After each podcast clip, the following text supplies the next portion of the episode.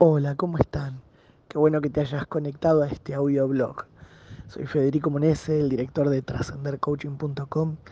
Te invito a que puedas disfrutar estos breves minutos y luego lo puedas compartir para llegar a más personas.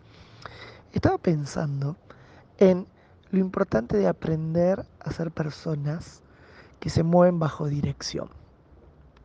Claro, lógicamente lo que más deseamos cuando somos adolescentes, jóvenes, es que ya crecer y que ya nadie nos indique nada, que podamos decidir por nuestros propios medios.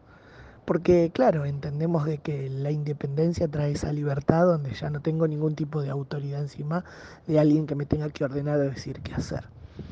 Ahora, la realidad es que Dios nos diseñó con una mente y un corazón que funciona mejor en comunidad cuando yo puedo hacerle bien a alguien, cuando alguien me puede hacer bien a mí.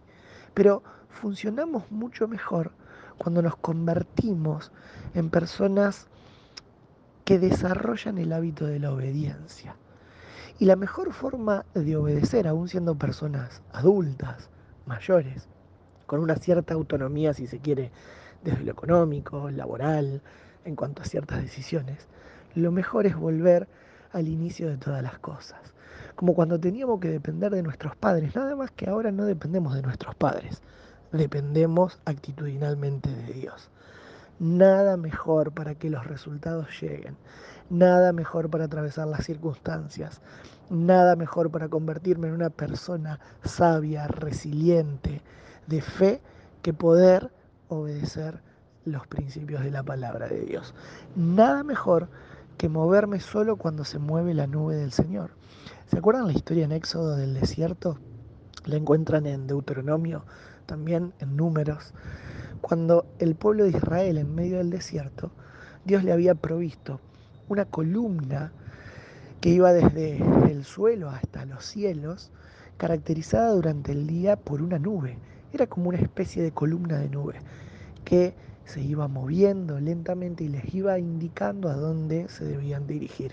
Cuando esa columna de nube, que además de traerles frescura y evitarles la insolación del sol durante el día, la nube se paraba, ahí era donde Dios quería que se detuvieran, para levantar un momento de adoración, para reencontrarse con Él, para reflexionar, rediseñar y volver a encaminarse.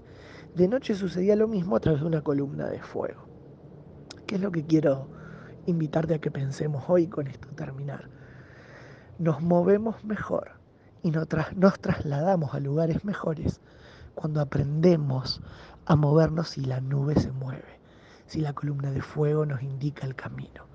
No te muevas bajo ninguna circunstancia por tus propios medios. Seguí la columna de Dios.